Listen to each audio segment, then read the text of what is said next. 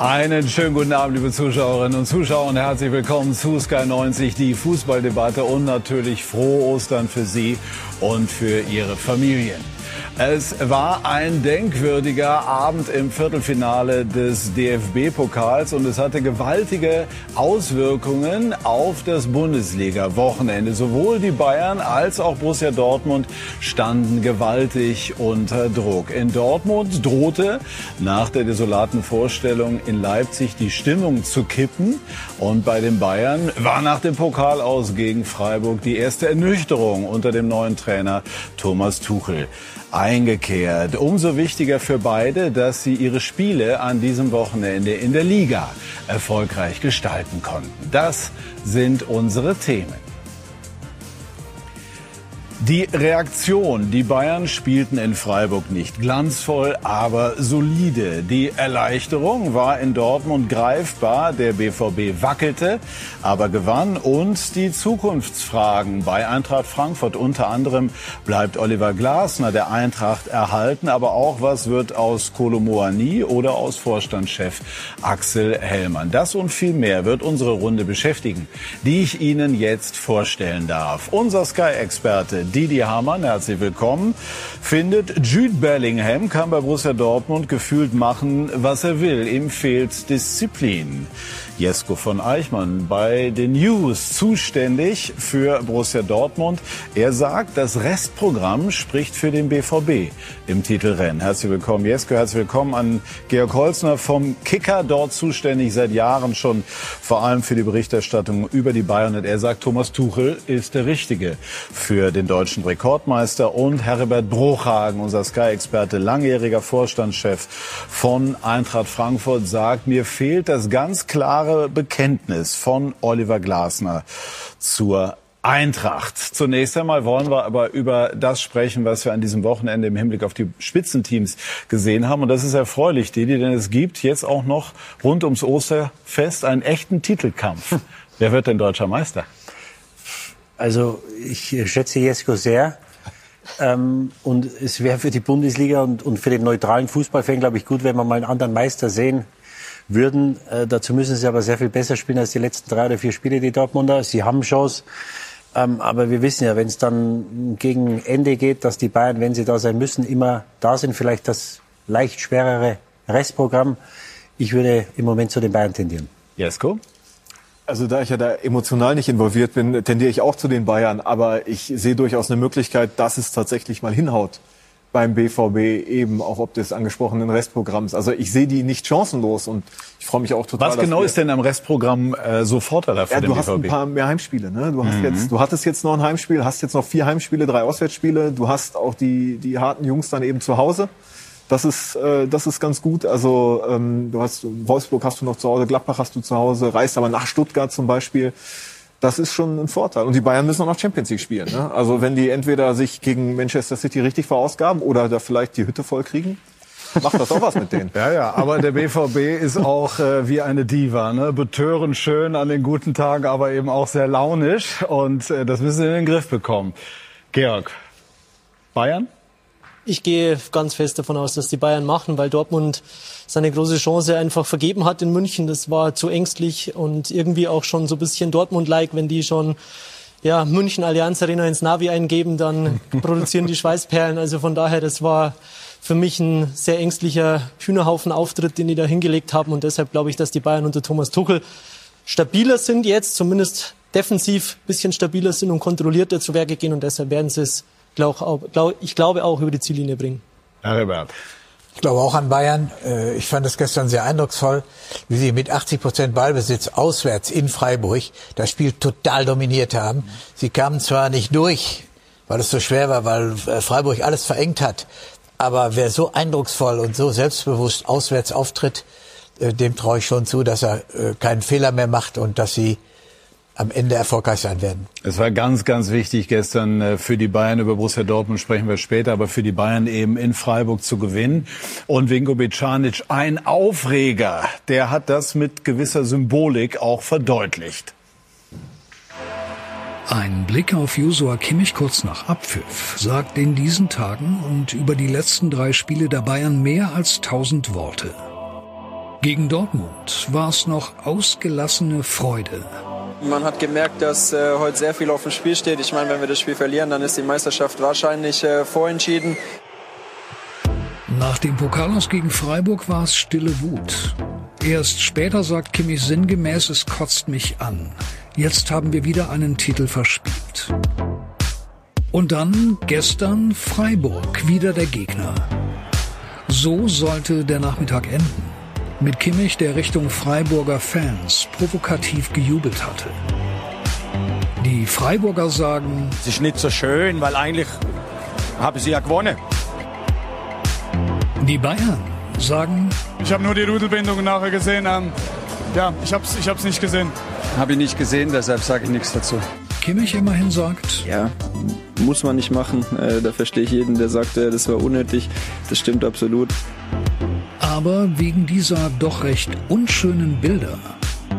Ja, offensichtlich war er unter einem enormen äh, psychischen Druck. Äh, und das hat ja noch was damit zu tun gehabt, dass wir am letzten Dienstag Bayern geschlagen haben. Gerade wegen dieser Bilder muss man vielleicht auch berücksichtigen, wie für Kimmich der Nachmittag begonnen hatte weil vor dem Spiel, als wir den Platz betreten haben, um äh, den Platz anzuschauen, hat der Stadionsprecher schon in unsere Richtung äh, nochmal verdeutlicht, dass sie gewonnen haben gegen uns im Viertelfinale. Es ist dann auch äh, ein Kurzfilm über zehn Minuten gelaufen während des Warmmachens. Und jetzt ist Schluss! Aus! Der Rekordpokalsieger ist raus! Das könnte man vielleicht auch als nicht ganz sportlich bezeichnen. Aber Fußball gespielt wird auch. Es gibt Riesenchancen auf beiden Seiten. Und Thomas Tuchel sieht in seinem dritten Spiel eine durchaus gute Mannschaftsleistung. Sehr fleißig, das was im Moment halt gefragt ist, wenn es die, die Leichtigkeit ein bisschen fehlt und, und damit auch das Vertrauen und, und so die Kreativität, dann musste man meinen Kopf runter machen und, und ackern und, und durchkämpfen. Wir hätten uns natürlich gewünscht, dass unsere Stürmer treffen, weil denen das so hilft wie sonst nicht. Aber Tuchels Stürmer treffen nicht. Stattdessen trifft Verteidiger Matthäus de Licht. Sein Tor reicht zum Sieg und doch merkt er an. In diesem Moment machen wir unsere, verwerten wir unsere Chancen nicht alle. Und, äh, Warum nicht? Ja, das glaube ich. Ein bisschen auch ein bisschen äh, Selbstvertrauen, ein bisschen Form, glaube ich. Aber ich bin sicher, dass das, dass das kommt und das kann in einem Moment kann das äh, wechseln. Der kommende Dienstag wäre ein guter Moment. Man City, Holland, De Bruyne, Grealish und wie sie alle heißen, eine Mammutaufgabe in der Champions League. Das ist natürlich äh, äh, Wahnsinn, aber ja, wir müssen, wir müssen trotzdem äh, konzentriert bleiben, sehr gut äh, regenerieren, was ich gesagt habe, und dann ein Topspiel spielen. Gut regenerieren, Topleistung gegen City. Und wie es dann ausgegangen sein wird, wird uns sicher ein Blick auf Josua Kimmich nach Abpfiff verraten.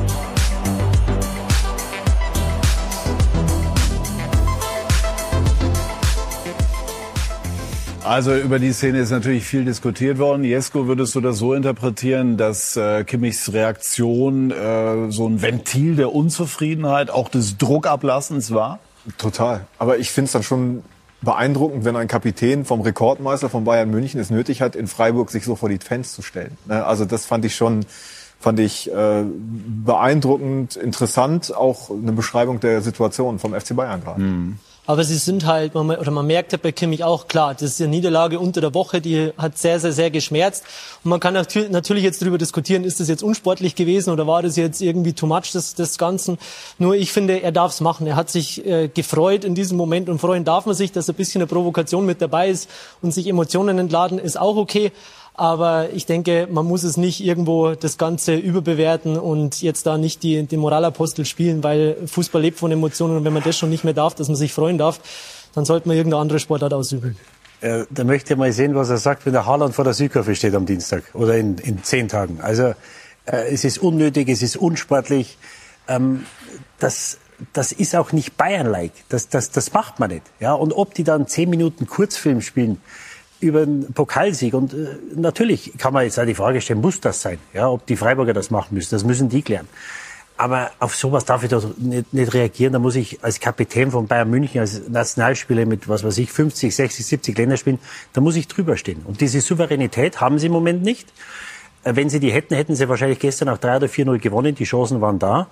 Und das sind alles Sachen, äh, irgendwas, irgendwas fehlt mir. Also ich dachte, dass sie eine gute Chance gegen City haben.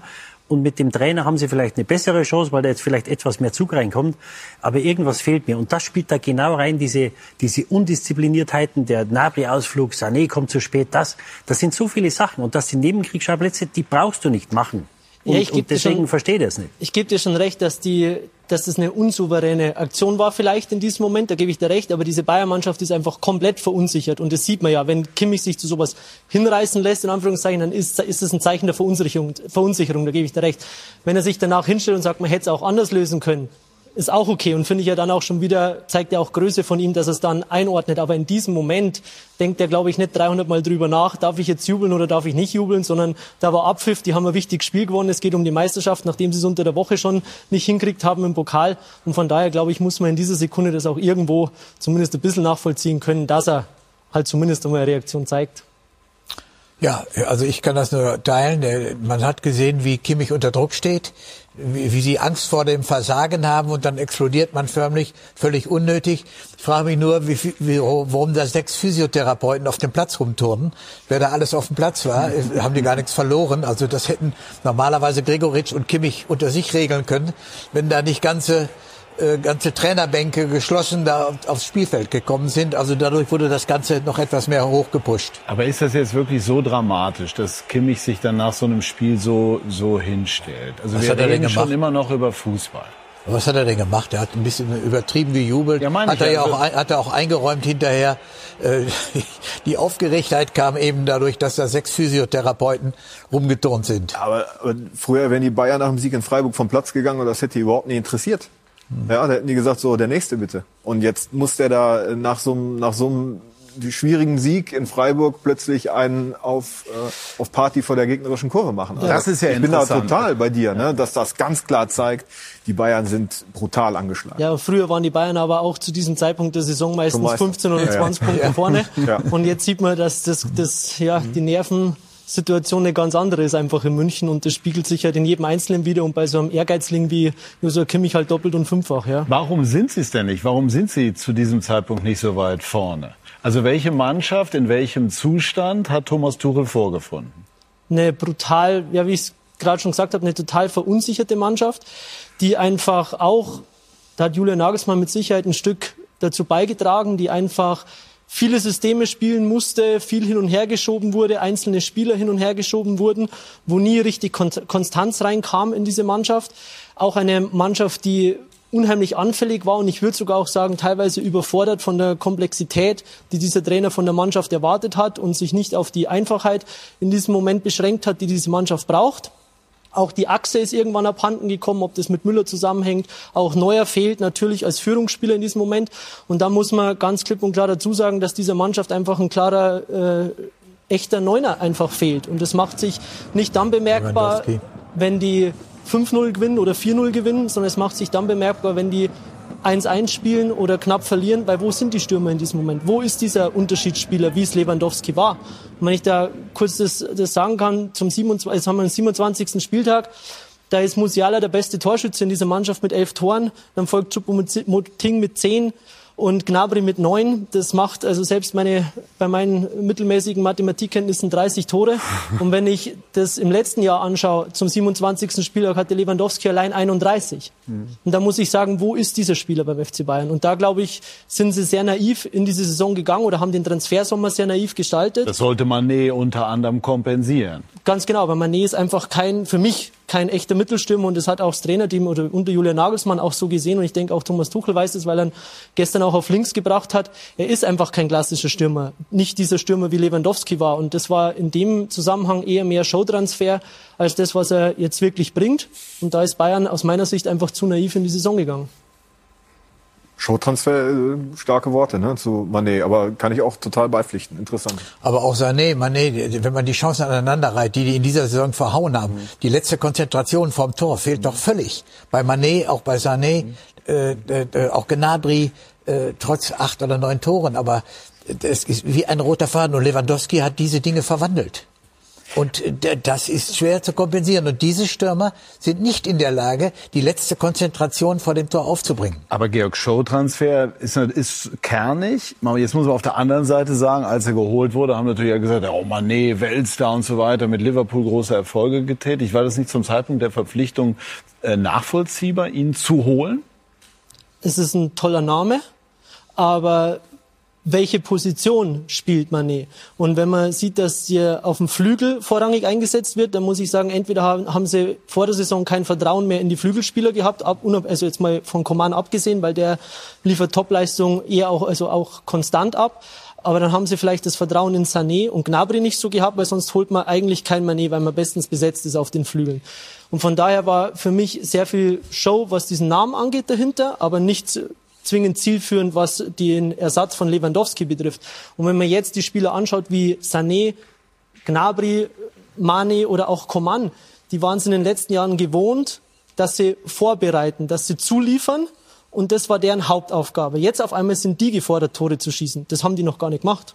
Also das war gar nicht deren, deren Kernaufgabe beim FC Bayern, sondern die wussten, da drin steht ein Pole, der will das Ding unbedingt haben und wenn ich es dem nicht gebe, kann ich mir was anhören und zwar lang anhören und deshalb müssen die jetzt, statt nur zuliefern, müssen die auf einmal Tore schießen. Und das fällt zwar leicht, wenn es mal läuft beim FC Bayern, wenn sie den Gegner auseinandernehmen, aber nicht dann anscheinend, wenn es eng wird. Und die engen Spiele, davon haben sie zu wenig gewonnen. Das waren nur vier Stück in diesem Jahr und das ist einfach zu wenig.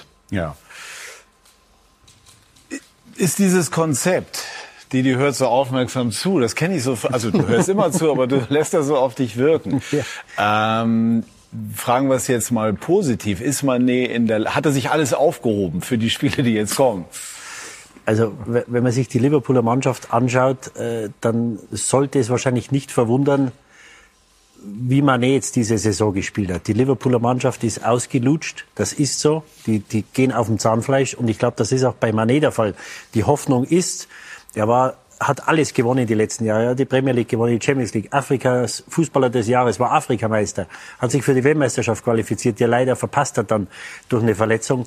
Jetzt hat er eine lange Pause gehabt, kann man nur hoffen, dass er da etwas Frische bekommen hat. Also gestern hat er mir besser gefallen als die Spiele, die er am Anfang seiner Bayern-Karriere oder Bayernzeit äh, gespielt hat. Kann man nur hoffen, dass er diese Frische jetzt wieder bekommt. Aber da steht in den Sternen. Und ich kann nur bewerten, zu dem Zeitpunkt, als er geholt wurde. Also als ich gehört habe, dass man den holt, natürlich hatte man mit Nabri, Sané und mit äh, Coman drei sehr gute Flügelspieler, aber im besten Fall will man vier haben. Es kann ja einer auch in der Mitte spielen. Äh, da sind sie ja relativ flexibel.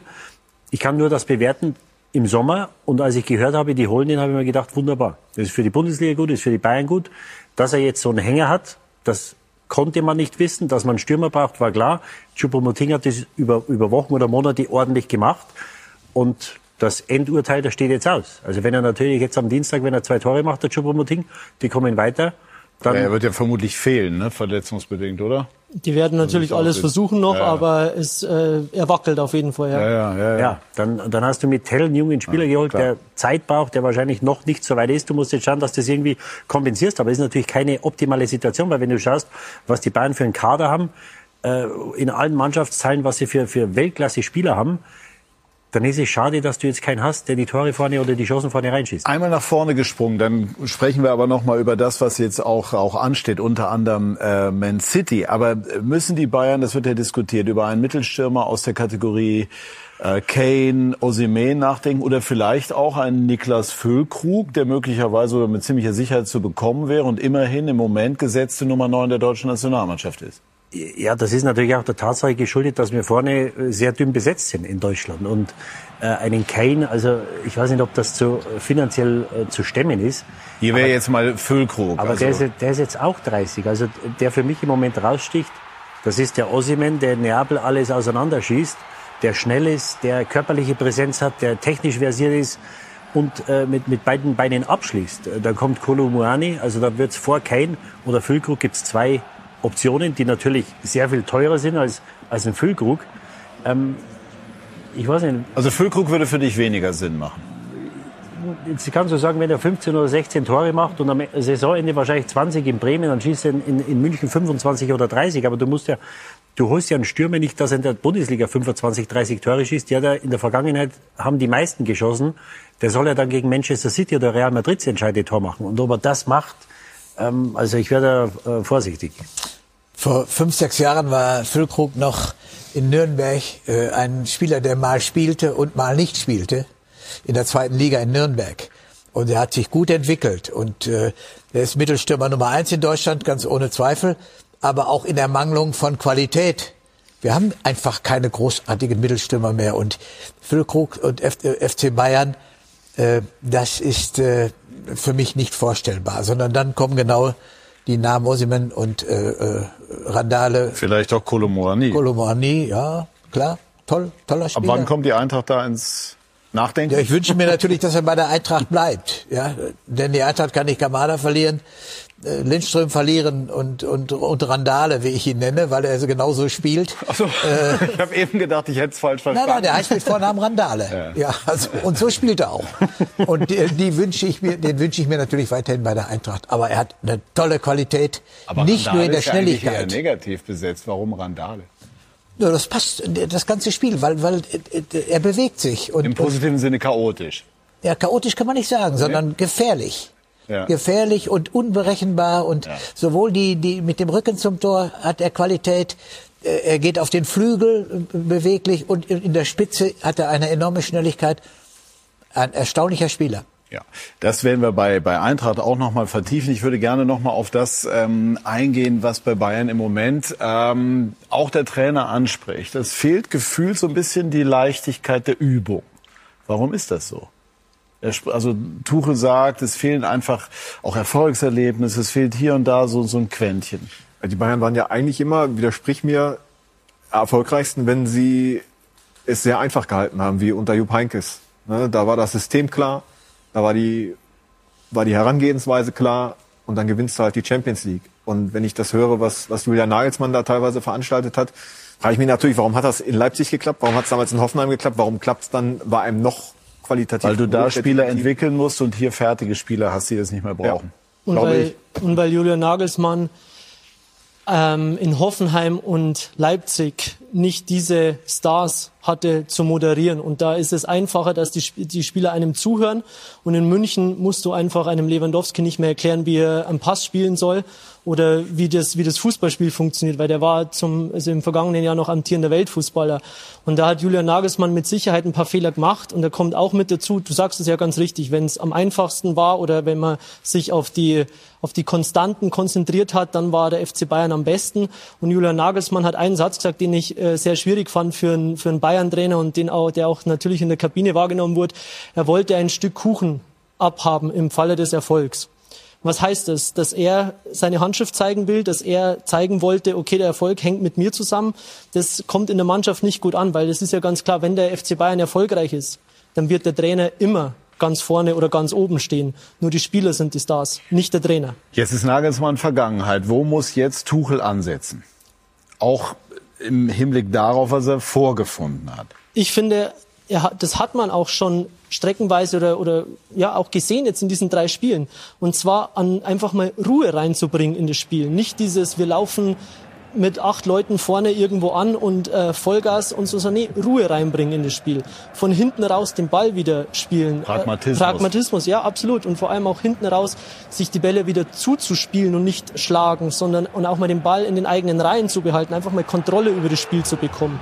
Und ich glaube, das ist Thomas Tuchels erster Ansatz, einfach mal die Gemüter, diese Mannschaft zu beruhigen, wieder ein bisschen mehr Selbstvertrauen in, diese Stär äh, in die eigenen Stärken zu gewinnen. Und dann kann er auf das aufbauen. Und deshalb in der Saison geht es darum, das Ding irgendwie über die Ziellinie zu bringen.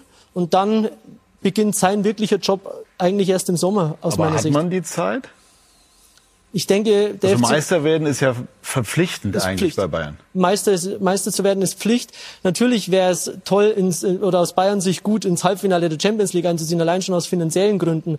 Aber die Bayern wussten allein, dass dieses Kind schon im Brunnen gefallen ist in dieser Saison, weil sonst hätte Oliver Kahn in der Pressemitteilung bei der Tuchel-Verpflichtung nicht gesagt, wir sehen die Ziele in dieser Saison und vor allem in der nächsten Saison als gefährdet an. Weil das zeigt ja, okay. Aber ich dachte eigentlich, Sie hätten jetzt reagiert, um diese Saison noch alle Titelchancen besser zu wahren. Mit Sicherheit zu retten. Aber ich glaube, das große Projekt Tuchel beginnt dann im Sommer, weil die Aber wussten, in der Saison ist schon brutal viel Georg, schiefgelaufen und viel passiert. Georg, so wie Sie äh, Nagelsmann schildern, das äh, lasse ich nicht durchgehen. Aus folgendem Grunde nicht. Die Bayern haben überzeugend gegen, auch von der Taktik her, vom Auftreten her gegen PSG, das ist ja keine Landkundschaft, haben sie überzeugend zu Hause als auch auswärts gespielt. Und äh, das darf man nicht vergessen. Und äh, Nagelsmann hatte, hätte alle Chancen gehabt, äh, trotz der Argumente, die ich gehört habe, äh, auch, auch zwei Titel zu gewinnen, vielleicht sogar drei. Also äh, er, er schneidet mir zu schlecht ab äh, in, in, der, in, der Rück, in der Rückwärtsbetrachtung. Also die Chancen auf drei Titel waren da. Es war aber auch die Chance da, keinen Titel zu holen, weil die Tabellenführung hat man ja verloren gehabt. Klar. also ich, ich, ich bin ja auch bei Georg, die ich, ich wäre. Da greift allerdings, wenn ich das einmal sagen darf, ich habe das hier vergangene Woche Oliver Kahn gefragt, muss jetzt ein Bayern-Trainer nicht nur am Ende Meister werden, sondern mindestens in der Rücksäge immer auf eins stehen. Also man kann diese Entlassung wirklich unter verschiedenen Aspekten sehen. Der Druck, das ist auf alle Fälle klar, auf einen Bayern-Trainer ist äh, monstro, also wirklich monströs. Und ich würde ungern jetzt nochmal das mit Nagelsmann nochmal in, in, in der epischen Breite diskutieren, sondern das reinnehmen in die Diskussion im Hinblick auf das, was eben Tuchel jetzt machen muss. Gerade auch im Hinblick auf City, denn wir machen uns nichts vor. Also die Bayern wollen weiterkommen. Ne? Definitiv. Das ist doch klar. Mhm. Auch wenn City natürlich eine, eine, eine, wirklich eine Wahnsinnstruppe da an den Start. Ja, ich glaube, dass er, dass er da wieder etwas mehr Zug reinbringen muss. Mir ist das alles zu lasch. Die, die Chancen werden da verschossen wie im Training. Das kannst du im Training Aber mal Kimmich machen. war doch gar nicht so lasch nach dem Spiel, Didi. Ja, das war wieder, das war wieder die, äh, diese, diese Energie und Konzentration, die mhm. sollst du in die richtigen Sachen bündeln mhm. und nicht nach dem Schlusspfiff. Und wie gesagt, er hat sich entschuldigt, ist alles gut. Ja. Äh, die Freiburger Streich hat das ja wunderbar wegmoderiert, ist alles gut. Hat das Trikot von Musiala bekommen, die haben ja. sich versöhnt. Deswegen, ähm, nee, nee, diese, äh, auf der einen Seite natürlich das Vertrauen, was unheimlich wichtig ist und das mag ihnen abhanden gekommen sein aber wieder diese, diese Professionalität und diese Seriosität, die die Bayern immer ausgezeichnet hat. Du wusstest, wenn sie einen Zweikampf gewinnen müssen, dann gewinnen sie den. Und wenn sie vorne ein Tor machen müssen und eine Chance haben, dann machen sie den. Und wie die gestern die Chancen verschossen haben, wie es Heribert gesagt hat, die letzten Wochen schon, so, naja, wenn wir die nicht reinschießen, dann schießen wir die nächste rein. Aber irgendwann kommt halt die nächste nicht mehr. Und gegen City kriegst du wahrscheinlich nicht so viele. Und du musst hinschauen, dass du die entscheidenden Zweikämpfe gewinnst. Und ich glaube, dass sich da so ein, was eingeschlichen hat. Ich habe mal vor einigen Wochen gesagt, dass Disziplinlosigkeiten sich eingeschlichen haben. Und ich hoffe nicht, aber es kann natürlich in der Mannschaft sehr schnell Misstrauen ähm, bewirken. Und ich will jetzt nicht zurückgehen auf, auf Nabri mit, seinen, mit, seinem, mit seinem Ausflug. Nur, was denkt sich ein Müller, der sitzt am Sonntag eine halbe Stunde in der Eistonne und schaut, dass er am Dienstag bei 100 Prozent ist und dann erfährt er am nächsten Tag, dass der andere im Flieger ist und nach Paris zur Modenschau fährt. Ja, das schafft Misstrauen. Und ich hoffe nicht, dass das in der Mannschaft irgendwas zerrüttet hat oder dass man sich da, Sie hatten einen Mannschaftsabend, das musste man ansprechen. Aber dann, dann wäre ja jetzt spätestens die Chance für einen Neubeginn. Das ist ja, ja das, was ein neuer Trainer dann auch Das ist richtig, aber das ist nicht kann. so einfach, weil du musst natürlich, das Wichtigste in der Mannschaft ist, dass du den Mitspielern vertraust. Mhm. Und vielleicht sitzt jetzt einer zu Hause und schaut vielleicht sogar unsere Sendung und sagt sich, ich, ich weiß gar nicht, wo der ist. Ja, mhm. und dann kommt wieder irgendwas raus. Das heißt, dieses Misstrauen ist Gift für einen, für einen Mannschaftsgeist. Und ich hoffe nur, dass mit dem ähm, neuen Trainer, wie du sagst, dass man da jetzt ähm, ja, den alten Zopf abschneidet, sagt, so, jetzt geht's von null los. Wir haben jetzt noch sieben Spiele in der Liga, hoffentlich fünf in der Champions League und es geht frisch los. Und da, meiner Meinung nach hat der Mannschaft diese starke Hand gefehlt. Und der Trainer hat das, ich weiß nicht, ob er es laufen hat lassen oder ob man ihm nicht mehr so zugehört hat, wie es sein sollte die brauchen eine starke Hand. Und das war in, der, in den letzten Wochen und Monaten war das nicht mehr der Fall. Da gehört für mich zur starken Hand aber auch Hasan Salihamidzic dazu. Der ist als Sportvorstand auch für die Führung einfach dieser ganzen sportlichen Abteilung, wo die Mannschaft inkludiert ist, einfach verantwortlich für das Ganze. Und Julian Nagelsmann ist ein junger Trainer gewesen oder ist ein junger Trainer. Der hätte auch Führung gebraucht. Und wo war Salihamidzic in diesem Moment? Also der darf sich aus dieser Verantwortung nicht komplett rausschleichen, weil es gab in der Vergangenheit schon auch mal sonst einen Uli Hoeneß, der mal dieser ganzen Mannschaft eine Ansage gemacht hat, das muss man auch sagen. Und da ähm, muss auch, wie gesagt, Salihamidzic einen Teil der Kritik gefallen lassen. Und wenn man noch ganz kurz auf dieses Gnabry-Ding zurückkommt, da darf man auch nicht ganz vergessen, weil du sagst, haben die Julian Nagelsmann noch äh, total zugehört oder zu 100 Prozent der hat dieses Wochenende, das besagte Wochenende, diesen Sonntag freigegeben, weil er selbst lieber nach Kitzbühel gefahren ist, um die Streif anzugucken. Und das kommt natürlich in der Mannschaft auch nicht gut an. Und dann stellen sich natürlich bei den Spielern die Fragen, okay, der eine fährt dann nach Kitzbühel, schaut ein bisschen da beim Slalom zu und der andere fliegt nach Paris. Also das ist natürlich eine schwierige Diskussion. Gut, da gehe ich jetzt einfach mal dazwischen. Kraft meines Amtes als Moderator, das ist mir jetzt zu weit zurückgedacht. Also die, diese Geschichte, Ausflug äh, Gnabry, Paris und so weiter, das haben wir wirklich jetzt episch äh, äh, und, und hinlänglich besprochen. Ehe die eine oder andere Personalie noch ansprechen und auch Haaland, ganz kurz, wie tritt Tuchel bis hierher auf, auch den Medien gegenüber?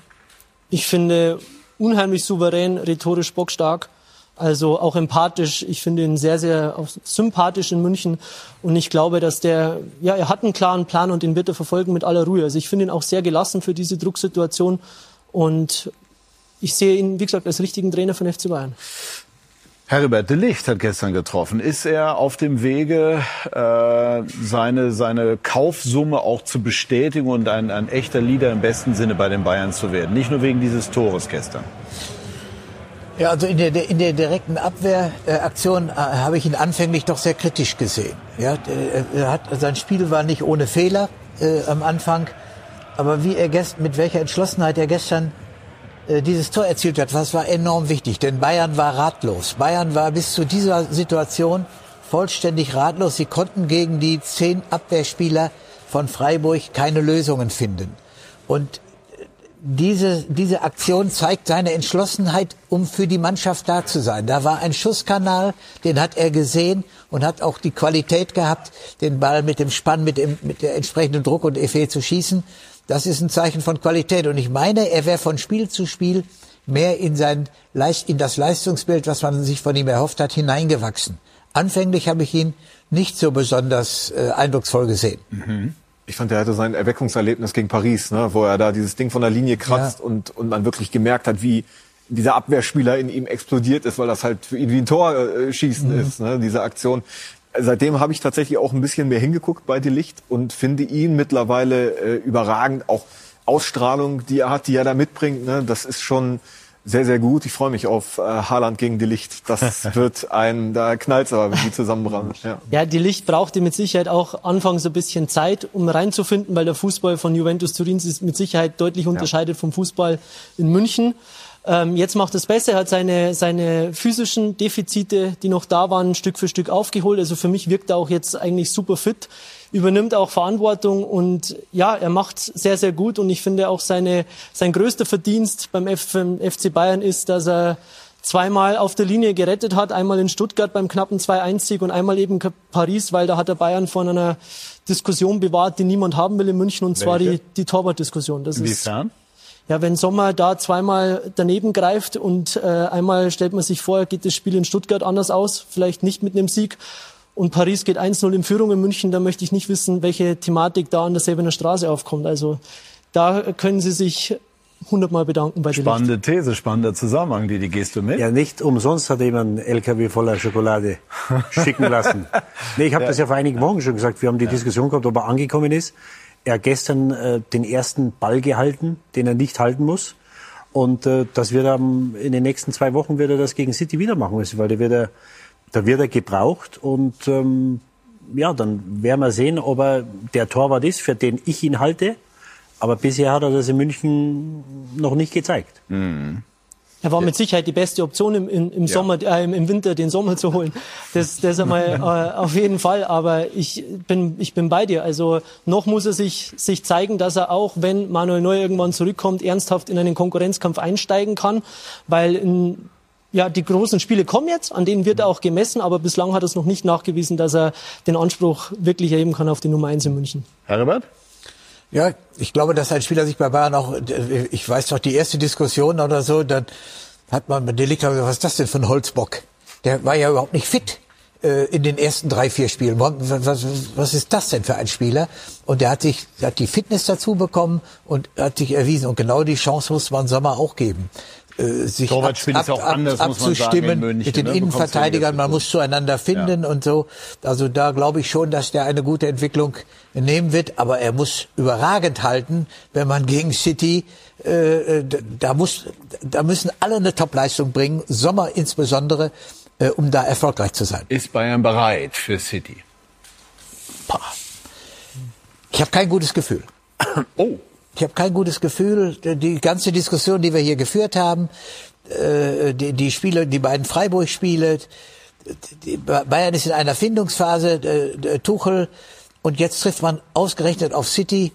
Boah, das ist, wenn ich diese Bilder gestern vom 4-1 oder was sie Ja. gewonnen haben, wenn ich diese, ja, wenn ich diese Bilder sehe, habe ich kein gutes Gefühl. Also ich hatte, ich hatte nach der Auslosung komischerweise auch ein besseres Gefühl. Irgendwas fehlt mir bei den Bayern. Aber zumindest war das mal ein Schritt nach vorne und ich hoffe, dass das Pokalspiel ein Ausrutscher war. Äh, Da hatten sie auch nicht die Chancen, aber waren auch äh, haushoch Feld überlegen, konnten das nicht in, in, in Tore ummünzen. Aber gestern, das war noch schon eine sehr äh, gute Leistung. Nur City hat sich gestern auch die erste halbe Stunde, 40 Minuten schwer getan. Nur die gewinnen dann 4-1. Und wenn du gestern 3-0 gewinnst in Freiburg, dann gehst du dann am Dienstag auch anders in das Spiel rein. Und das sind, das sind so kleine Sachen, äh, die mich, ähm, ja, wo mir irgendwas, irgendwas fehlt. Ich kann das äh, gar nicht richtig deuten, was es ist. Aber ich bin da bei, Heribert. Also mein Gefühl ist auch nicht so gut, wie es nach der Auslosung war. Auf der anderen Seite sind die Bayern immer in der Lage, sich gerade in solchen Spielen zu steigern. Zitat von äh, Pep Guardiola ist mir aufgefallen an diesem Wochenende. Gestern Haaland mit zwei Toren, 30 jetzt in der Liga, ich glaube 44 jetzt generell schon für City. Haaland bewegt sich jetzt auf einem Niveau mit Ronaldo und mit Messi. Ist das zu euphorisch oder? Ja, ich finde es zu euphorisch, weil Haaland, ich, ich kenne ihn ja aus Dortmund sehr gut, der, der ist halt nur Stürmer. Nur in Anführungszeichen. Der macht das, was er, was er machen soll, Tore schießen. Aber ich finde, äh, Ronaldo und Messi, die haben noch, die haben noch diese extra Magie. Gerade Messi, der hat, der ist ja so einer, der diese extra Magie hat. Äh, Haaland ist sicherlich ein großer Stürmer. Wenn ich ihn mit richtigen Stürmern vergleichen würde, würde ich, fände ich den Vergleich passender als mit Messi und Ronaldo. Ja, es hat mal ein Experte gesagt, du warst das, Didi, dass äh, für absolute Weltklasse und für dieses Niveau vor allem die Konstanz über mehrere Jahre zählt und nicht nur ein, zwei, drei Saisons, sondern das Ganze einfach mal über zehn Jahre hinweg und dafür muss er fit bleiben auch. Natürlich spielt es mit rein. Er ist auf einem Top-Weg dahin und natürlich kann er seine Fußstapfen im Fußball unheimlich hinterlassen, aber für mich gehört einfach noch ein, ein paar Jahre mit dazu, dass ich sage, ja, er hat dieses, dieses Level. Ist denn äh, für Bayern der Schlüssel, Haaland rauszunehmen, um die Spiele gegen City erfolgreich zu bestreiten? Ich meine, da sind ja schon noch ein paar andere auf dem Platz, ein De Bruyne und so weiter. Es sei denn, Guardiola lässt sich wieder was ganz Spezielles einfallen, worauf wir jetzt noch nicht kommen. Also De Bruyne ist schon der richtige Name, wenn der, äh, wenn der Junge Spiellaune entwickelt, wenn er aus der Mitte kommt, wenn er selbst wenn er über die Flügel kommt. Er hat eine Flankentechnik der besonderen Art. Äh, Das ist, es könnten auch noch andere. Also das ist schon Haaland alleine auszuschalten reicht nicht aus, sondern es muss alles zusammenkommen. Äh, Aber die Bayern haben das, was Hoffnung macht, ist, dass sie gegen Paris Saint-Germain auch äh, Maximales gezeigt haben, dass sie dann im richtigen Augenblick voll konzentriert waren. Es wird ganz eng. Ja, also Paris, äh, das ist eine Ansammlung von Einzelspielern. Ja. Also mit Mannschaft hat das nichts zu tun. Deswegen, die muss man auch erstmal so, wie sie es gemacht haben, ausschalten. Ähm, aber jetzt kommt eine Mannschaft und äh, eine der besten in Europa. Ich glaube, der Spieler, auf den es wahrscheinlich ankommen wird, ist Grealish, der nach dem Abgang von Cancelo mehr Freiheiten hat. Ich habe das erste Mal das Gefühl, dass Guardiola ihn auch laufen lässt, weil das ist ein Spieler, der ins Dribbling geht. Der spielt eins gegen eins und das durfte oder, oder, oder wollte er nicht machen in seinem ersten Jahr. Und er ist jetzt ein anderer Spieler. Also er bereitet unheimlich viele Tore vor, ist ähm, ja vielleicht sogar der Schlüsselspieler, der Haaland dann auch immer wieder äh, in Sze- in Szene setzt. Und wichtig wird sein, die Spiele werden im Mittelfeld gewonnen. Also das Mittelfeld müssen sie kontrollieren. Und da muss Kimmich diese Reaktion, die er gestern gezeigt hat, die will ich am Dienstag sehen. Da müssen sie, er und Goretzka müssen schauen, dass sie das Spiel kontrollieren. Und da braucht man disziplinierten Kimmich. Da kann er nicht vorne rumturnen und versuchen, da mal eine Flanke zu schlagen. Der soll äh, 30 Meter vor beiden 16ern, da soll er sich bewegen. Da soll er die Zweikämpfe gewinnen, soll er einfach spielen, die äh, kreativen Spieler einsetzen. Und ich glaube, dass Kimmich eine be- ganz besondere Rolle hat am Dienstag und dass er das kann, das muss er noch zeigen. Also natürlich ist er Champions League Sieger und das hat er bei dem Endturnier damals wunderbar gemacht. Aber das ist jetzt wirklich der ultimative Test, weil die Diskussion gibt's ja schon länger. Es kommt Leimer nächstes Jahr, der glaube ich auch nicht der Spieler ist, dieser Sechser, weil der läuft auch überall rum. Und morgen oder am Dienstag kann er zeigen, dass er wirklich der Spieler ist, der im defensiven Mittelfeld äh, da die Zügel in der Hand hält. Ja, der es vor allem, genau wie du sagst, im defensiven Mittelfeld auch die defensive Aufgabe übernimmt. Also Kimmich braucht nicht mehr links vorne, rechts vorne, die Ecke rechts, die Ecke links und den Freistoß vorne und hinten schießen, sondern der muss sich auf seine Aufgabe im defensiven Mittelfeld konzentrieren. Und das hat man jetzt aber auch gemerkt, finde ich, unter Tuchel, dass der ihn von der Positionierung her schon sagt, hey, Junge, bleib auf deiner Position. Du brauchst nicht mehr hier und da, sondern bleib auf deiner Position. Und diese Disziplin bei Kimmich, die ist ganz wichtig. Und wenn er das hinkriegt, dann wird Bayern weiterhelfen, definitiv. Und dass Bayern es gezeigt hat gegen die Großen in der Saison, muss man einfach auch sagen, die haben eine makellose Champions League Bilanz, die haben Dortmund jetzt in dem entscheidenden Spiel geschlagen, was ja. ganz wichtig war. Von daher abschreiben sollte man sie zu früh jetzt nicht und Definitiv, definitiv nicht. Das haben die Bayern viel zu oft gezeigt. Spannend übrigens auch, aber das können wir jetzt nicht noch äh, vertiefen, ob Musiala oder Goretzka neben Kimmich. Ne? Das sind ja, ist Goretzka. Also das, das, die Antwort gebe ich dir, Patrick. Ja? ja? Und wo ist der Musiala? Nicht dabei? Äh, möglich, aber für mich ist Musiala oder Müller. Ist für mich die Frage. Also dass Goretzka da spielen muss, du kannst, du kannst nicht nach Manchester fahren und mit, äh, mit Kimmich und Musiala im zentralen Mittelfeld spielen. Also das, das geht nicht. Und äh, nee, das äh, Goretzka wird spielen. Gutes Schlusswort, ne? Klare Aussage. Dann lassen wir das jetzt einfach mal so stehen und sprechen gleich und sprechen gleich über Borussia Dortmund. Die Borussia stand enorm unter Druck nach dem äh, blamable, muss man so sagen, Auftreten in Leipzig. Gestern drohte die Stimmung zu kippen, aber die Dortmunder haben gewonnen. Das hat die Situation beruhigt und dann kam äh, Didi Hamann und hat eine schicke These über Jude Bellingham aufgestellt und unter anderem darüber werden wir gleich sprechen. Bei Sky 90 die Fußballdebatte.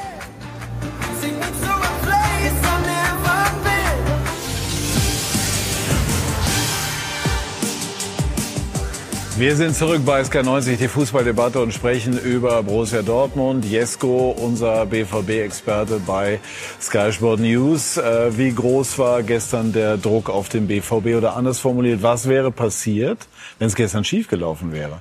Ja, dann wäre das Dach weggeflogen, wenn der Signal Iduna Park eins gehabt hätte. Ne? Also gerade nach der Leistung am Mittwoch, der Nichtleistung am Mittwoch, das war so schlimm, dass wenn sie dieses Spiel auch nur ähnlich gestaltet hätten, dann hätte es geknallt. Aber zu Recht und richtig.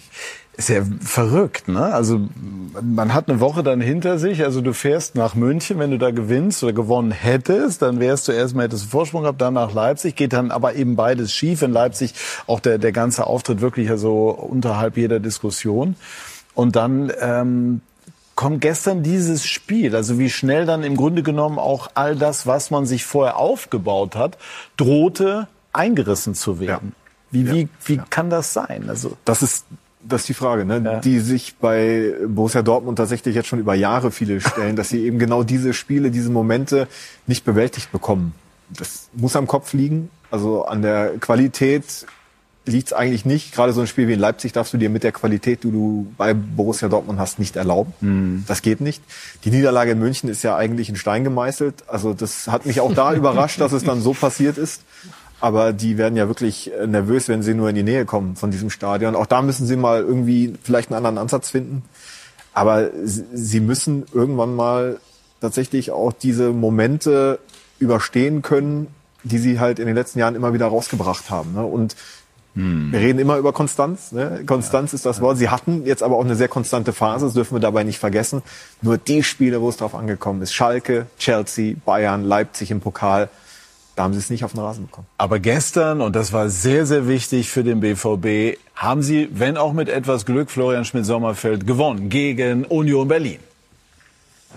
Der Joker Mokoko sticht. Dortmund gewinnt 2 zu 1 gegen Union Berlin. Der achte Bundesliga-Heimsieg in Serie. Dortmund zeigt eine Riesenreaktion auf München und Leipzig. Dort gab es Niederlagen. Zu Hause sind sie eine Macht. Guerrero, der Vorlagengeber der letzten Wochen für Malen. 28. Minute, die verdiente 1 zu 0 Führung. Dortmund hätte in Halbzeit 1 durchaus nachlegen können. In Halbzeit 2 war das Spiel komplett offen. Und Union macht, was Union macht. Ein langer Ball für Behrens, der sich gegen Süle durchsetzt und dann eiskalt bleibt. 61. Erste Chance Union, der Ausgleich 1 zu 1. Zehn Minuten später hätte Becker vielleicht nachgelegt, hätte Guerrero ihn nicht abgegrätscht. Und dann die Joker. Reus gekommen, Seguin für Union bekommen. Ganz unglücklicher Rückpass. Mokoko rennt durch und macht in der 79. Minute den Siegtreffer der BVB mit elf Siegen aus 13 Heimspielen in dieser Bundesliga-Saison. Sie bleiben dran an den Bayern ganz wichtiger Erfolg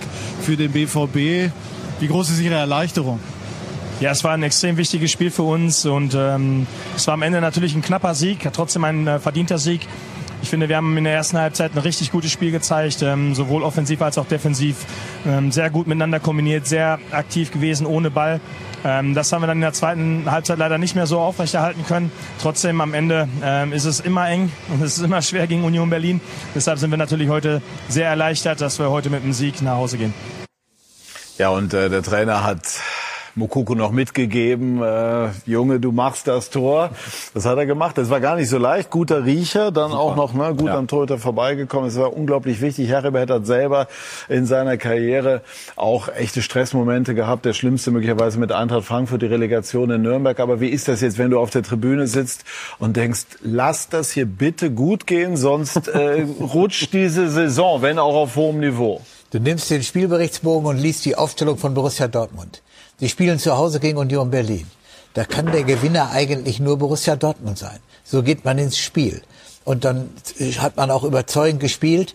Aber dann auf einmal äh, äh, kam eine gewisse Verunsicherung, dann fiel auch noch der Ausgleich. Und nach dem Ausgleich. Und dann war, äh, wenn Guerrero nicht eine äh, extrem positiv, mhm. wenn er mit der Fußspitze an den Ball kommt, dann geht sogar Union Berlin 1 zu 2 in Führung dann ist da der Teufel los, dann wird sich Borussia Dortmund auch nicht mehr fangen können. Mhm. Und diese Situation erlitt Borussia Dortmund in den letzten Jahren immer wieder. Haben eine tolle Mannschaft ja. und irgendwo irgendetwas fehlt, aber auf der Suche ist ja äh, äh, Watzke, Kramer, Sammer, alle, Kehl. die dort sitzen, Kehl, äh, die sind ja auch auf der Suche nach dem Grund, warum irgendetwas fehlt. Nicht alles im Fußball kann man wenn man nicht gerade ein Einzelkandidat von der Sporthochschule Köln ist, nicht alles im Fußball kann man äh, erklären und auch äh, analysieren. Was ist denn Ihre Vermutung?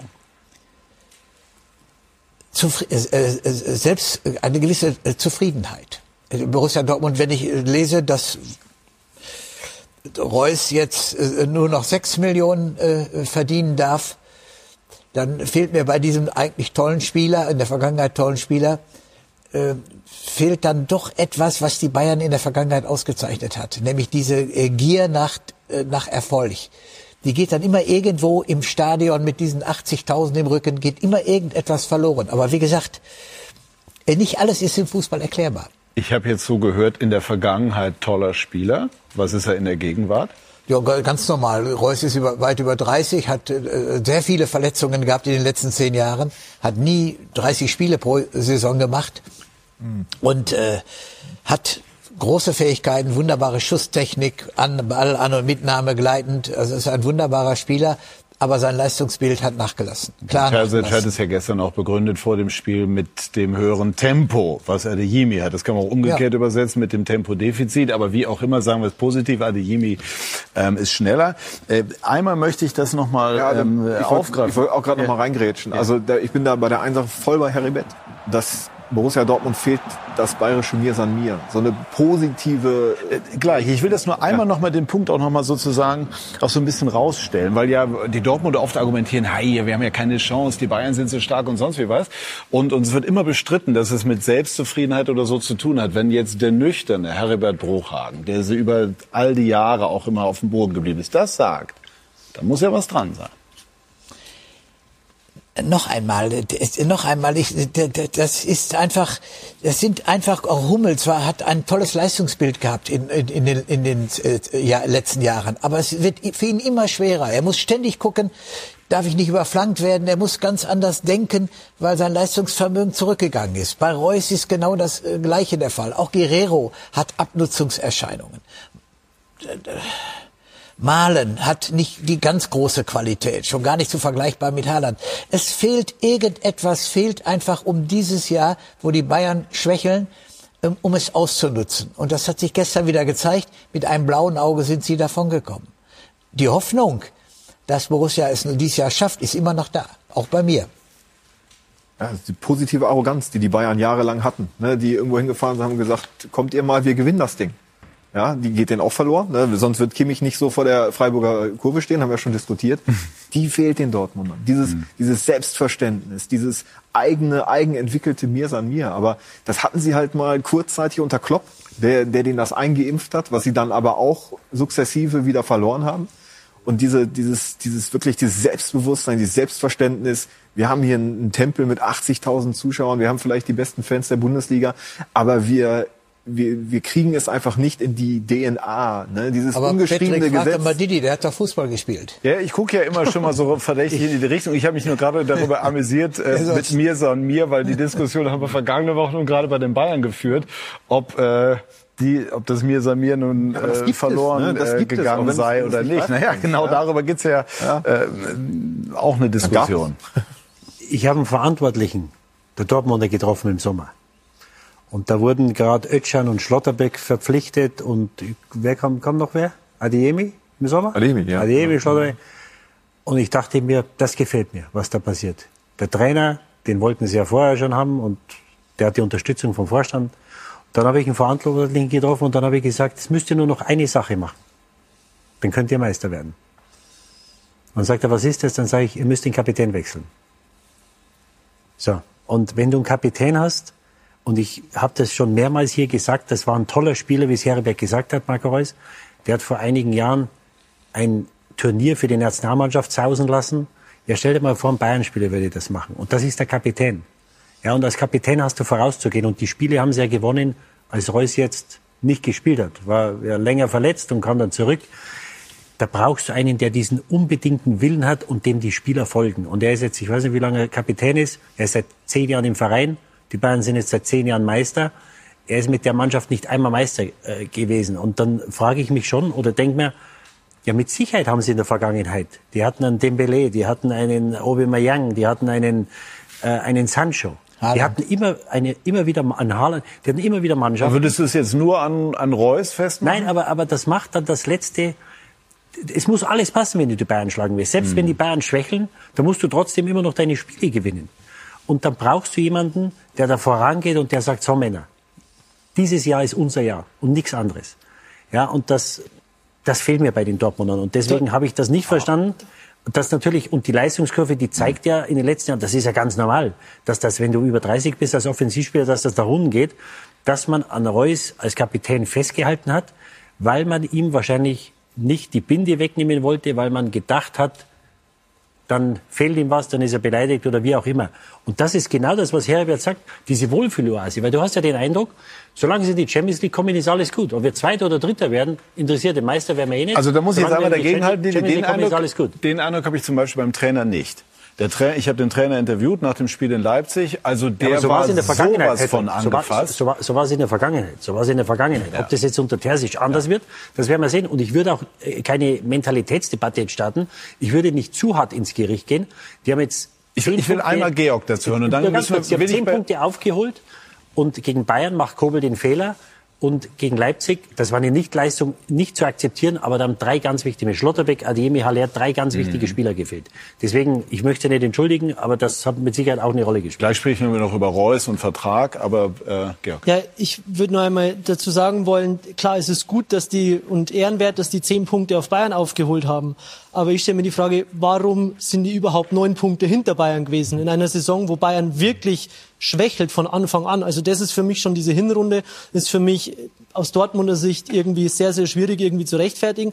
Und dann kommt mit dazu, dass ich immer das Gefühl habe bei Dortmund, die geben sich mit Platz zwei auch zufrieden. Das sowas gibt's in München gar nicht. Also in München, wenn die, man, man sieht, die sind ein, die sind vorhin. Ne? ein Genau Punkt, das meinte ich vorhin. München Ja. ist einen Punkt hinter Dortmund und der Trainer und tschüss. Ja, ja. Es ist jetzt klar, Zeitpunkt und so weiter, können wir über alles diskutieren. Aber das gibt's in München nicht. Und in Dortmund sagen die, ja gut, also Bayern ist zwar unantastbar und wenn wir Zweiter werden, ist auch noch gut. Und das finde ich, diese Einstellung vom Beginn an so reinzugehen, gibst du den Spielern immer ein Alibi. Das Problem ist halt, die andere Kommunikation ist ihnen ordentlich um die Ohren geflogen. Ne? Wenn sie offensiv kommunizieren und dann Ja, ja. im April 15 Punkte hinter Bayern sind, dann denkt Herr Watzke auch, ja, jetzt zeigen sie mit dem Finger auf uns.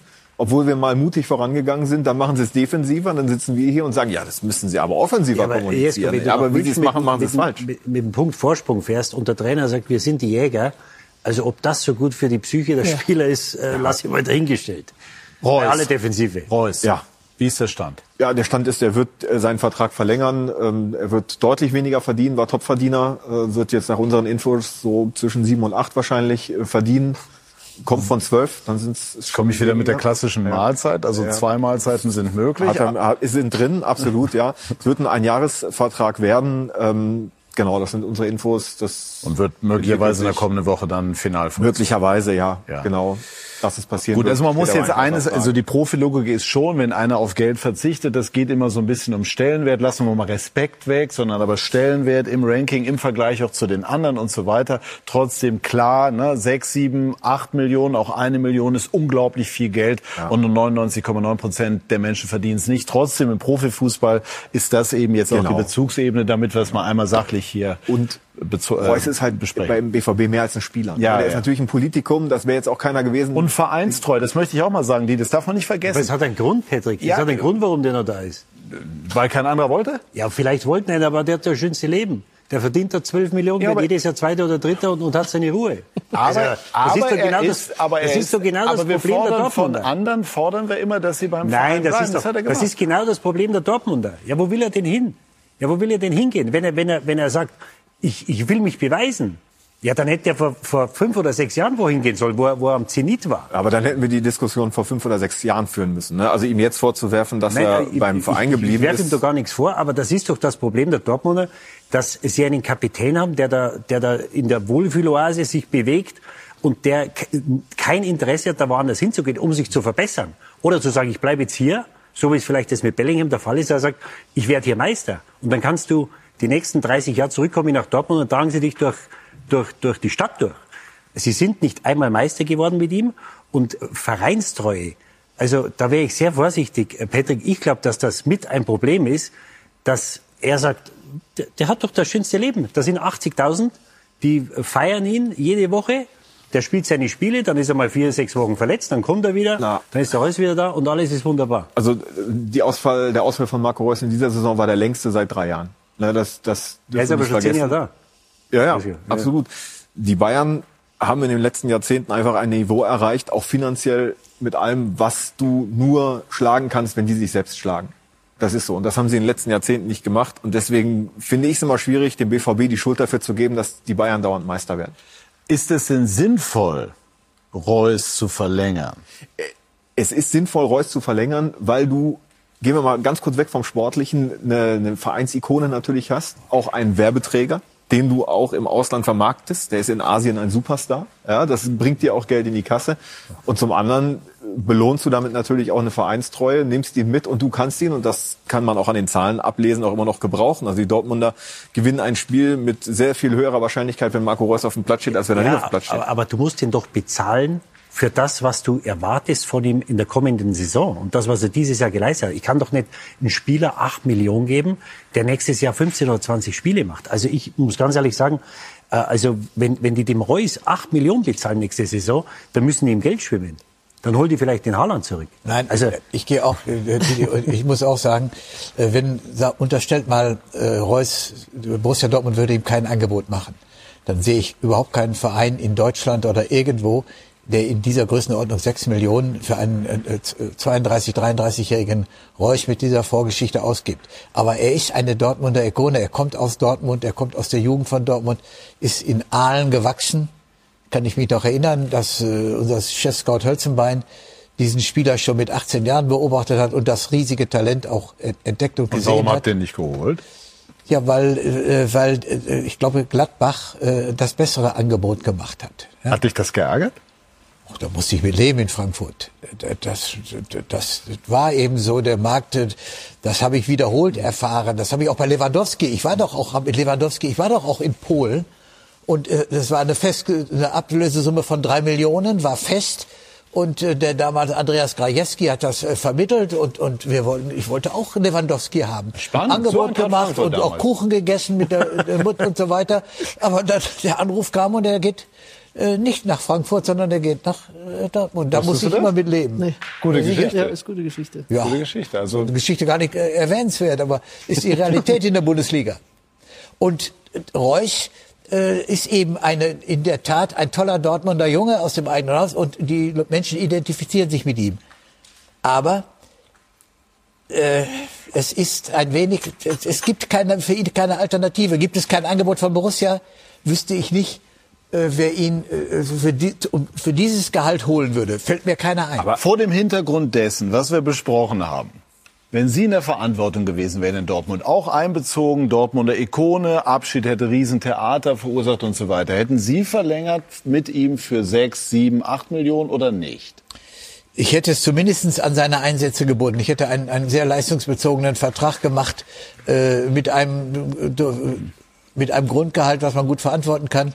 Und dann eben äh, über Titel, so wie die Bayern das auch machen. Die Bayern bezahlen auch über Titel im starken Maße.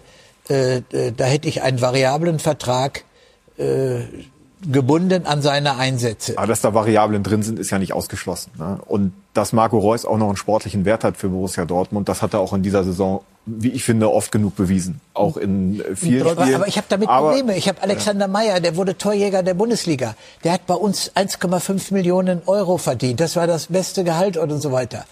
Das heißt, der war vor Lewandowski und äh, äh, Torjäger der Bundesliga.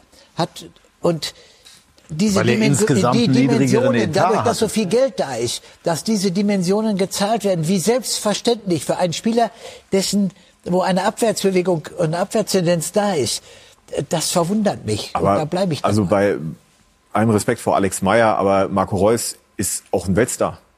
Ja, und Ja, ja, war ein Weltstar. also bitte lass mich Kirchen. Ja, ja, Jetzt ja. kriege ich aber, einen- jetzt ich aber einen Schrecken. Also Weltstar, äh, da, da Naja, musst du einen Titel mal ins. Ausland, du. Also wenn Sie einen deutschen Spieler kennen, dann ist das Marco Reus. Ja, Ja. Und so definiere ich Ich nicht, in welchem Ausland du dich bewegst. trotzdem glaube ich, dass der Das war in Vertrag Asien gerade, du. Ja, in Asien, ja, in Asien da, da, spielen sie Baseball, aber nicht Fußball. Also, äh, das, Sind, das schon, ist, sind schon auch Fußball Nein, begeistert. das ist absolut, das ist ein toller Spieler. Aber die, wir die reden, ersetzen aber- wir, wir können ja Weltstar ersetzen durch international bekannter Star. Ja. Und das, das wird das schon sein. Und das wird, wird Borussia Dortmund in irgendeiner Form mit einbezogen haben. Wir müssen ja gar nicht zu einem Ergebnis kommen. Es gibt ganz viele tausende spannende Aspekte. Und wir merken, der Name, und das ist für die Bundesliga auch nicht schlecht, Reus, löst immer noch etwas aus. Aber Also diese kenn Diskussion, keinen- die wir hier führen, Ja. die wird äh, Kehl mit Sammer und Ja. mit Watzke, die werden die auch führen. Ja, klar. Und auch mit dem Genau Berater die von gleichen Reus. Argumente. Ne? Deshalb glaube ich, dass das Ganze ein mehr oder weniger Dankbarkeitsvertrag ist, den er jetzt nochmal Ja, ja. vorgelegt bekommt, weil er einfach gewisse Verdienste für den Verein hat, in welcher Hinsicht auch immer. Und die Bayern haben es ja auch ähnlich äh, gemacht, damals auch mit Ribéry und Robben. Die wollten sie eigentlich auch schon ein Jahr vorher, haben sie schon überlegt, verlängert man oder nicht. Und dann sind sie irgendwann zu dem Entschluss gekommen in den letzten Jahren, dass sie den über 30-Jährigen immer nur noch einen Einjahresvertrag vorlegen. Das ist ja so ein bisschen das ungeschriebene Gesetz in München, das sie jetzt haben. Und ich glaube, Das haben sie ja bei Marco Reus genauso gemacht. Genau, und das glaube ich einfach, dass bei, bei Marco Reus auch ist. Das ist jetzt ein Dankbarkeitsvertrag für das, was war, weil ich glaube, der Cut in diesem Jahr zu krass gewesen wäre. Und ob es dann im nächsten Jahr noch mal weitergeht, das würde ich jetzt auch mit, der, mit einem großen Fragezeichen versehen. Super spannende Diskussion. Ein paar Minuten haben wir noch zu Borussia und deswegen Jude Bellingham. Didi, da hast du gestern natürlich schon äh, überrascht mit deiner, mit deiner These, ähm, wörtlich wiedergegeben oder weitgehend wörtlich, der hat keine Disziplin und keiner traut sich dem das zu sagen, weil sie Angst haben, ihn zu verärgern. Siehst du das wirklich so extrem? Ja, das ist mit ein Problem der, der Dortmund im Moment. Also ich kann jetzt aus dem Stegreif, Sie haben vor der Winterpause, haben Sie vor der WM, haben Sie in Gladbach 4-1 verloren, da waren an jedem Tor beteiligt. Gegen äh, Schalke haben Sie das wichtige Derby gespielt, wo an beiden Toren äh, beteiligt ist oder ich würde sogar sagen schuld ist. Beim ersten verliert er den Ball, beim zweiten macht er keine Anstalten, ähm, die Flanke zu unterbinden. Und Sie hatten in der Vergangenheit auch Spieler wie, wie Sancho, wie Dembele, die für viel Geld gegangen sind, die sich beide nicht durchgesetzt haben. Ja, ist so. Der eine in Barcelona, der andere in Manchester. Sancho kommt jetzt gerade wieder, muss man mal abwarten. Ich würde mal in Frage stellen, ob ein Bellingham den Marktwert und den Stellenwert hätte, wäre er zu irgendeinem anderen Verein gegangen. Der in Dortmund geben sie den Spielern Zeit und auch die nötigen Freiheiten. Und dass er einen Wert für die Mannschaft hat, das steht ja außer Frage und dass er ein außergewöhnlicher Spieler ist. Nur du hast natürlich, in der Mitte hast du mehr defensive Verpflichtung, als es ein Flügelspieler wie ein Sancho oder Dembele hatte. Und wenn er dann einmal einen Zweikampf gewinnt vor der Südtribüne, vor der schwarz-gelben Wand und äh, äh, eine Grätsche oder einen Spieler abgrätscht und, und, das, und das Publikum anfeuert, das ist wunderbar. Nur als Mitspieler bringt mir das nichts.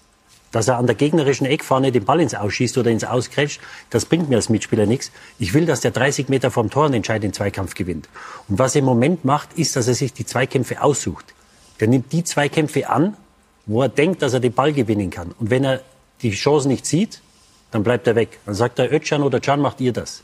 Ja, und das ist mit ein Problem der Dortmunder. Ich verstehe das auch von, von den Offiziellen, dass wenn du so einen Spieler hast, dass du immer so im Zwiespalt bist. Sollen wir, sollen wir nicht? Weil wenn wir jetzt mal sagen, was wir denken, dann sagt ihr vielleicht, habt mich gern und die Chance, dass er nächstes Jahr bleibt, ist, ist weg. Also das ist eine ganz prekäre Situation. Ich verstehe die Verantwortlichen da. Aber dass er nicht diszipliniert spielt und dass ein Chan diese Worte wählt, nicht weil es einmal passiert, sondern weil es seit sechs Monaten passiert, ist auch klar. Gibt es die Diskussion in der Mannschaft nach Ja. deinem Kenntnisstand? Ja, die Diskussion gibt es auch nicht erst seit gestern und äh, es wurde ja auch schon mit ihm drüber geredet. Terzic hat das ja jetzt auch ziemlich klar gesagt, dass er ihn gerade nach München äh, dann auch nochmal mit ihm geredet hat, einige Szenen durchgegangen ist und da sind sie natürlich auch diese Szenen durchgegangen. Ich bin da aber im großen Teil absolut bei dir, Didi. Äh, ich finde es auch nervig. Es nervt auch viele Fans schon, obwohl er bei den Fans extrem beliebt ist. Trotzdem siehst du natürlich diesen Habitus, den du, der ist negativ.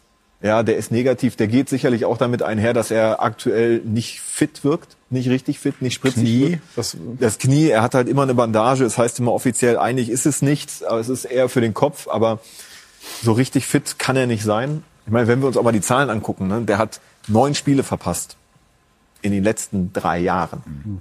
Drei Jahren. Ne? Und dazwischen, da sind noch keine Länderspiele mit drin, da ist noch keine Weltmeisterschaft eingerechnet. Dass der jetzt platt ist, das kann ich mir sehr gut vorstellen. Ne? Der spielt seit er 17 ist auf höchstem Niveau bei Borussia Dortmund und fast durch. Und deswegen fehlt mir da halt so ein bisschen das, so diese Spritzigkeit. Aber auch da hast du völlig recht. Was mache ich mit ihm als Trainer? Ne? Er ist einer meiner besten Spieler, auch wenn er einige Defensi äh, De Defizite hat. Nimmst du ihn denn wahr als kritikfähig? Ja, also er ist ein unglaublich intelligenter Typ, sonst wäre er übrigens auch nicht nach Dortmund gegangen, weil er hatte andere Gebote, äh, Angebote, aber er wusste genau, hier kann ich mich so entwickeln. Er ist kritikfähig, aber er ist halt auch eine sehr starke Persönlichkeit und Wir die lebt halt auf dem Platz. Mir kommt so vor, aber dass das eine Diskussion ist, die wir in Dortmund schon öfter geführt haben. Also das ist ja nicht der erste Spieler. Wir hatten bei Sancho gewisse disziplinarische oder Disziplinprobleme. Wir hatten bei Aubameyang, glaube ich, der wohl hat vor- gestreikt, oder? Ja, oder? ja, aber Vorsicht, wir reden hier über disziplinarische Probleme außerhalb des Platzes. Bei Bellingham sind es eher Kle Egal, aber Kleinigkeiten auf Für dem mich, Platz. ich frage ne? mich da, wo ist die Führungsetage? Also die muss doch auch irgendwann mal diese Spieler, die Dortmund offensichtlich irgendwie nur ein Sprungbrett irgendwie ansehen, um dann äh, in, ins Ausland wieder wechseln zu können, da müssen die doch auch irgendwann mal dazwischen schreiten in dem Ganzen. Also wenn Dortmund will, dass diese Spieler sich zu 100 Prozent mit diesem Verein identifizieren und alles für diesen Verein geben, dann muss das aber auch, glaube ich, von oben mal ganz klar kommuniziert werden. Also bitte, wie gesagt, widersprecht mir nur. Ich sehe das so, dass das eine Diskussion ist, egal ob das jetzt außerhalb ist, auf dem Platz oder wo auch immer. Aber diese Spieler in Dortmund, die wirklich Guten, nehmen sich aus meiner Sicht zu Ja. viel raus. Nein, ich bin überzeugt, dass Terzic äh, sagt, äh, mein lieber Bellingham, komm mal in, in meine Kabine, ich zeige dir jetzt mal, wo du abwinkst.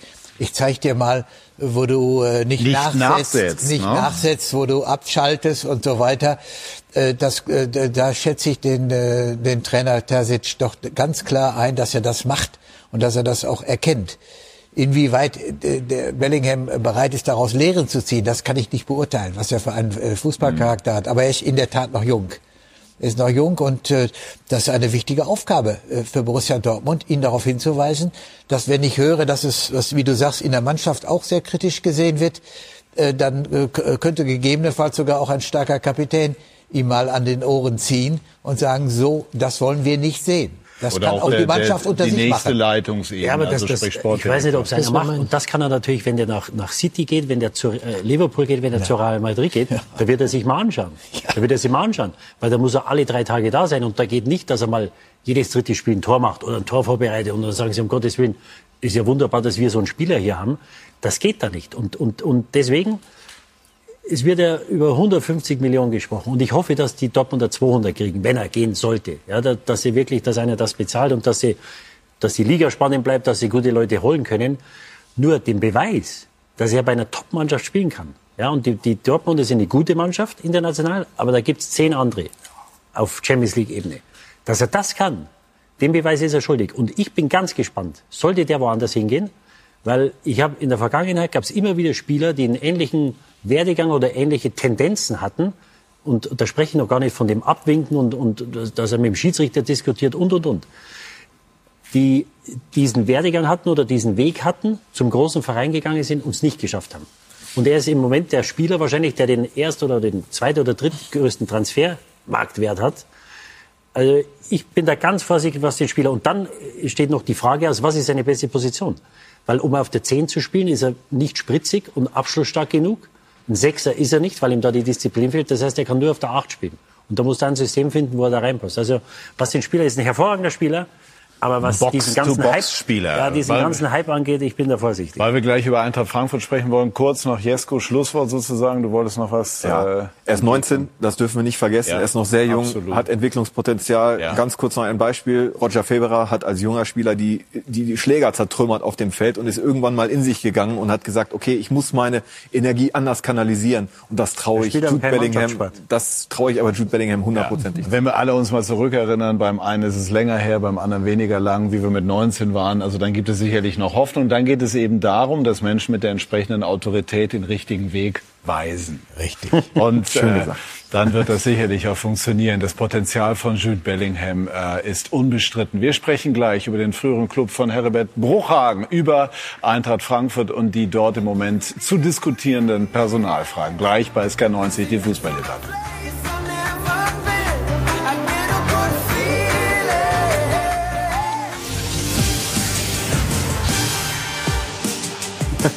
Brauchen wir umsehen. Wir sind zurück bei SK90, die Fußballdebatte, sprechen über Eintracht Frankfurt. Im Moment in der Bundesliga nicht so richtig gut unterwegs. Und auch gestern, Roland Evers, bei Bayer Leverkusen gab es kein Erfolgserlebnis für die Hessen.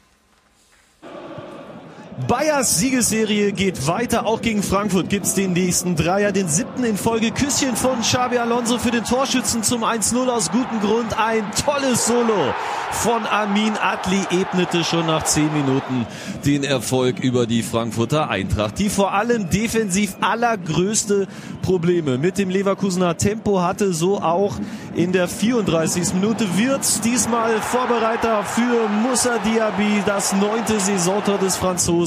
2-0 auch der Pausenstand. Leverkusen hatte lange alles im Griff, dann wird's doch nochmal spannend, weil Gibril So für die Frankfurter trifft auf 1 zu 2, verkürzt eine knappe Viertelstunde vor Schluss. Aber nach Jakic Aussetzer dann die Entscheidung von Sada Asmun in der Nachspielzeit. Siebter Pflichtspielsieg in Serie. Die Frankfurter jetzt sechsmal sieglos und hinter Leverkusen in der Tabelle. Millionen zu zahlen. Boah. Herbert, warum bleibt Eintracht Frankfurt? Wir sind nicht mehr bei Marco Reus. Ja. Wir sind bei Eintracht Frankfurt. Topverdiener damals Alex Meyer 1,5 Millionen. Das haben wir gelernt.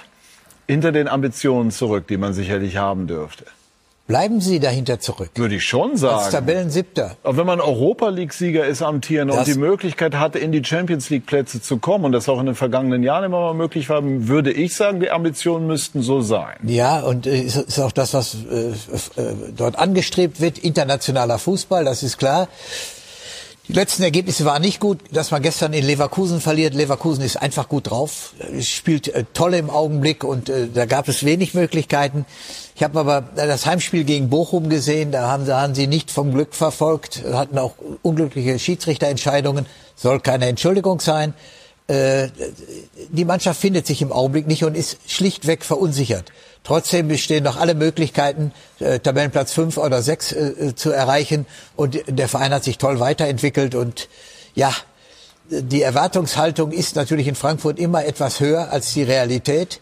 Jetzt äh, ist man voller Optimismus in die Rückrunde gegangen. Man war ja zwischenzeitlich auch mal Zweiter in der, in der Bundesliga-Tabelle.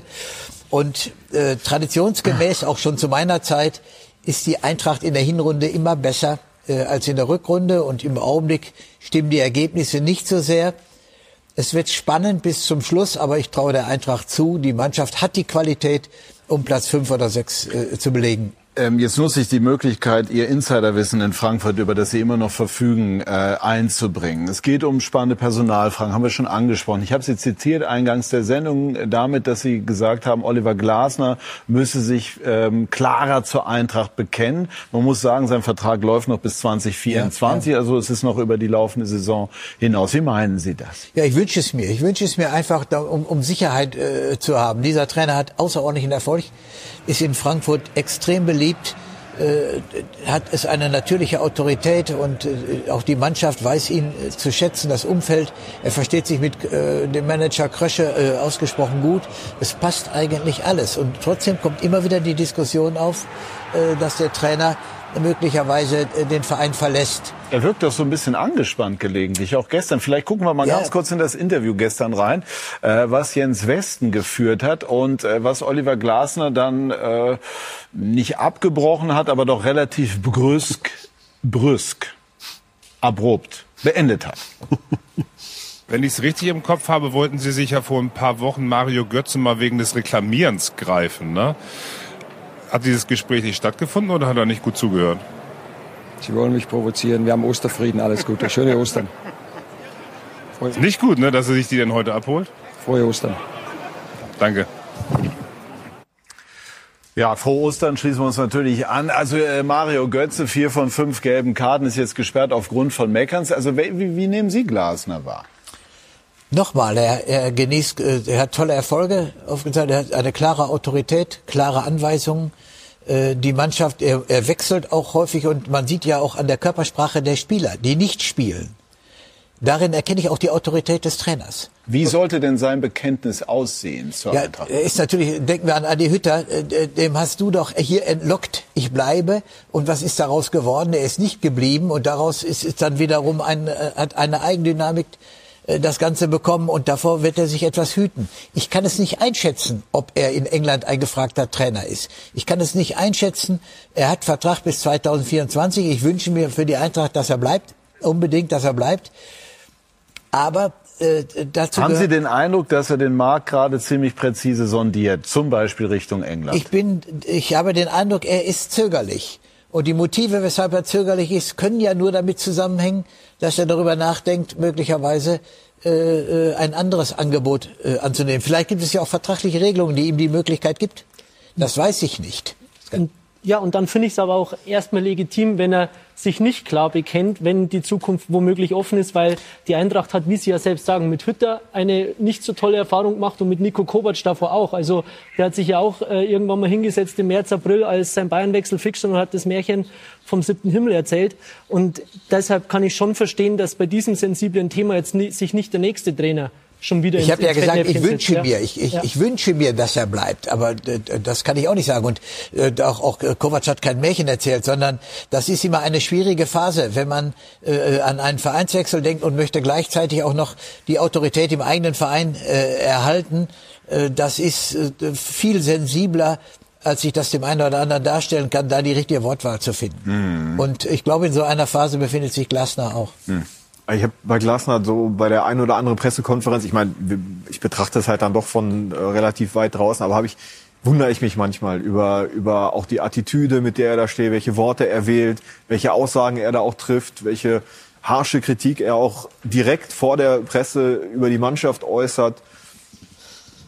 Also auf der anderen Seite, wenn es angebracht ist, wenn dann Absolut, ja, aber wie oft wird Kritik angebracht und sie wird nicht geäußert, weil eben sowas man eigentlich intern äußert und nicht Auf so der gerne anderen Seite haben wir extern, eben ne? darüber gesprochen, dass ein gewisses Erfolgsdenken auch mit einem kritischen Denken zu tun hat. Terzic hat sich zum Beispiel am Mittwoch in Leipzig kritisch geäußert und alles andere wäre ehrlich gesagt unglaubwürdig. Ja, aber das, das war nach einem nach einem Spiel, wo Borussia Dortmund die schlechteste Leitung der letzten zehn Mhm. Jahre fast abgeliefert hat. Ne? Also da war es einfach.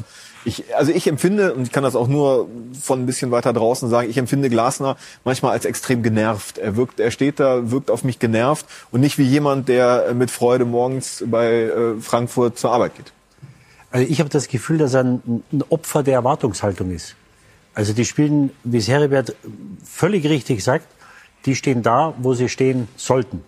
Ja, also kaum besser, aber mit Sicherheit auch nicht schlechter als sein sollte. Die spielen eine sehr gute Saison. Sie haben die Chance, noch Sechster äh, zu werden. Man muss nur mal anschauen, wo die, wo die Leipziger stehen. Die sind einige Punkte vor ihnen, die natürlich ganz andere Erwartungen haben. Äh, sie haben den deutschen Fußball herausragend vertreten in der Champions League, haben äh, durch eine sehr harte rote Karte von Colomani gehen sie zu, äh, kriegen sie den Platzverweis, sind sie zu zehnt. Dort fehlt, glaube ich, er und Lindström in Neapel. Da war natürlich gegen diese Mannschaft war nichts äh, zu holen. Aber er macht herausragende Arbeit und er hat noch ein Jahr Vertrag. Deswegen würde ich das ähm, ganz entspannt sehen. Und ich glaube, was, was ihn nervt, ist, dass die Leute immer wieder diese Fragen stellen. Warum spielt er nicht in der Champions League? Warum kommt er nicht unter die ersten vier? Ja, es gibt im, in der Bundesliga, sage ich mal, fünf, mindestens fünf, wahrscheinlich sogar sechs Kader, die besser sind als die Frankfurter. Und für das, was er gemacht hat in den letzten Jahren, oder mit der, mit der Mannschaft, mit dem Kader, den er hat, hat er herausragende Arbeit geleistet. Trotzdem nimmt man das schon so wahr, dass da irgendwas äh, brodelt, rumort, wie auch immer. Schwer zu, werden wir irgendwann erfahren. Äh, eine Information zwischendurch, die Pokalauslosung, auf die wir natürlich auch warten, verzögert sich noch. Deswegen hängt möglicherweise damit zusammen, dass die Stuttgarter gerade erst zu Ende gespielt haben und, und das deswegen noch einen Moment dauert. Äh, ich möchte einmal noch Heribert zu Axel Hellmann fragen, Vorstandschef. Da wird darüber spekuliert, ob er möglicherweise das Amt, das er im Moment sozusagen interimsweise bekleidet, nämlich DFL-Geschäftsführer, äh, ganz übernimmt und die Eintracht verlässt. Was glauben Sie? Das kann ich mir nicht vorstellen, denn das Amt des Geschäftsführers der Deutschen Fußballliga äh, wird ja kein Zuckerschlecken sein. Ich gehe davon aus, dass die medialen Einnahmen nicht zunehmen, sondern dass sie abnehmen werden. Auch internationale Einnahmen. Unsere Nationalmannschaft macht ja auch nicht gerade äh, Anstalten, um uns in, äh, weltweit global äh, begehrt zu machen, um das mal klar zu sagen. Und äh, bei einem abnehmenden Mond ein Unternehmen äh, äh, zu führen, macht nicht so viel Spaß, äh, wie äh, wenn man bei zunehmendem Mond. Bei, bei ein zunehmendem Mond und das wird Hellmann auch äh, einzuschätzen wissen und er ist Eintrachtler durch und durch und ich denke mal, äh, äh dass er äh, bei der Eintracht bleibt. Das sind doch jetzt mal Erkenntnisse, die wir gesammelt haben, äh, die an Klarheit nicht zu wünschen übrig lassen. Genauso wie gleich Janek Erkenbrecher und Manuel Baum deutliche Erkenntnisse vermitteln werden zum Thema Abstiegskampf. Äh, wenn ich es richtig mitbekommen habe, haben die Stuttgarter gewonnen.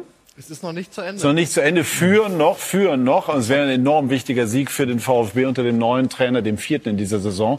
Sebastian Hoeneß, das werdet ihr gleich in aller Ausführlichkeit bei den XXL Highlights aufbereiten. Pokalauslosung, wie gesagt, steht noch nicht. Ähm, das können Sie unter anderem bei den News ähm, erfahren. Aber jetzt verweise ich natürlich auf die XXL Highlights, unter anderem zu diesem äh, Hit und danach dann auch noch Hoffenheim gegen Schalke. Bedanke mich ganz herzlich bei dieser Runde. Bedanke mich bei Ihnen, liebe Zuschauerinnen und Zuschauer, dass Sie uns Ihre Zeit an diesem Ostersonntagabend geschenkt haben und wünsche noch einen schönen Abend. Tschüss und auf Wiedersehen.